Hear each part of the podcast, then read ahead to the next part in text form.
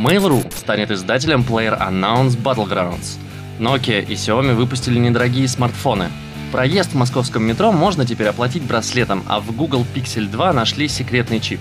Привет, гики! Это Fogix, меня зовут Сергей Кузнецов, и я расскажу о самых интересных новостях этой недели. Суд Мещанского района Москвы оштрафовал Telegram на 800 тысяч рублей. Это решение связано с отказом предоставить в ФСБ информацию для декодирования переписки пользователей. Еще летом ФСБ запросила у Telegram шифры для декодирования переписок шести людей. А 27 сентября возбудили уголовное дело. Павел Дуров вряд ли предоставит данные, и со стороны власти Telegram будет и дальше испытывать давление. Но сейчас Дуров ищет юристов, которые помогут ему в этом деле. Интересно, чем это все закончится, конечно, но больше всех пострадают от этого пользователи.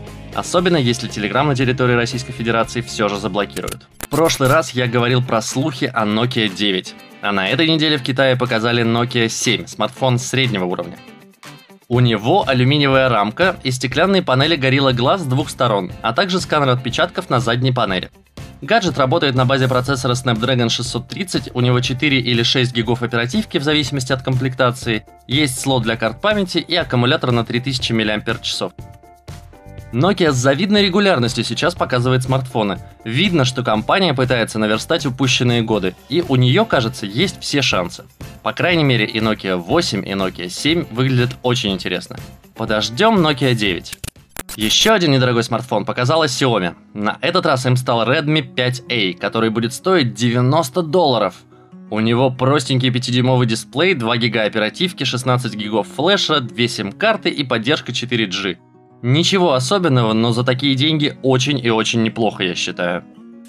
В московском метро проезд теперь можно оплатить браслетом. Метрополитен начал продажу специальных аксессуаров, в которые встроена карта тройка. Браслеты сделали всех цветов радуги, а стоят они по 450 рублей за штуку. Подороже карточки за 50 рублей, конечно. Но если каждый день кататься на метро, то браслет намного удобнее. Кстати, напишите в комментариях, хотели бы вы себе такой купить? Samsung продолжает свои шаги в сторону виртуальной реальности.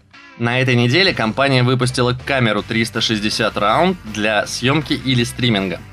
Похожа она, правда, скорее на робот-пылесос. Этот монстр может снимать сферическое 4К видео с помощью 8 стереокамер. А всего тут 17 камер, еще одна есть сверху. 6 микрофонов, 10 гигов оперативки и 40 гигов для записи видео. Ну и конечно можно подключить карту памяти или SSD. Цена пока неизвестна, но я подозреваю, что эта игрушка будет не из дешевых. Google показала смартфон Pixel 2 пару недель назад, но только сейчас стало известно об одном новшестве. Дело в том, что в гаджет встроили специальный чип – Pixel Visual Core. Это вообще первый чип, который Google сделала сама. Его задача – обрабатывать фотографии в режиме HDR+. Именно благодаря нему камера смартфона и стала лучшей в тестах DxOMark – Пока чип никак не используется, но скоро разработчики получат доступ к нему и смогут использовать в своих приложениях. Кстати, Google обмолвился, что на базе этого модуля, возможно, будет работать не только камера. Что ж, этот год у смартфонов воистину год камер. Посмотрим, что будет в следующем. Mail.ru подписала контракт со студией Bluehole и будет заниматься продвижением игры Player Unknown's Battlegrounds в России. Наш IT-гигант поставит серверы в стране, будет обеспечивать техподдержку и даже займется выпуском внутриигровых предметов для локального издания. Кроме того, Mail.ru будет организовывать турниры по этой игре в нашей стране. Если вы не в курсе, то PlayerUnknown's Battleground сейчас очень популярна. Игра еще не вышла из раннего доступа в Steam, а уже несколько раз побила рекорд Dota и Контры по одновременному количеству игроков.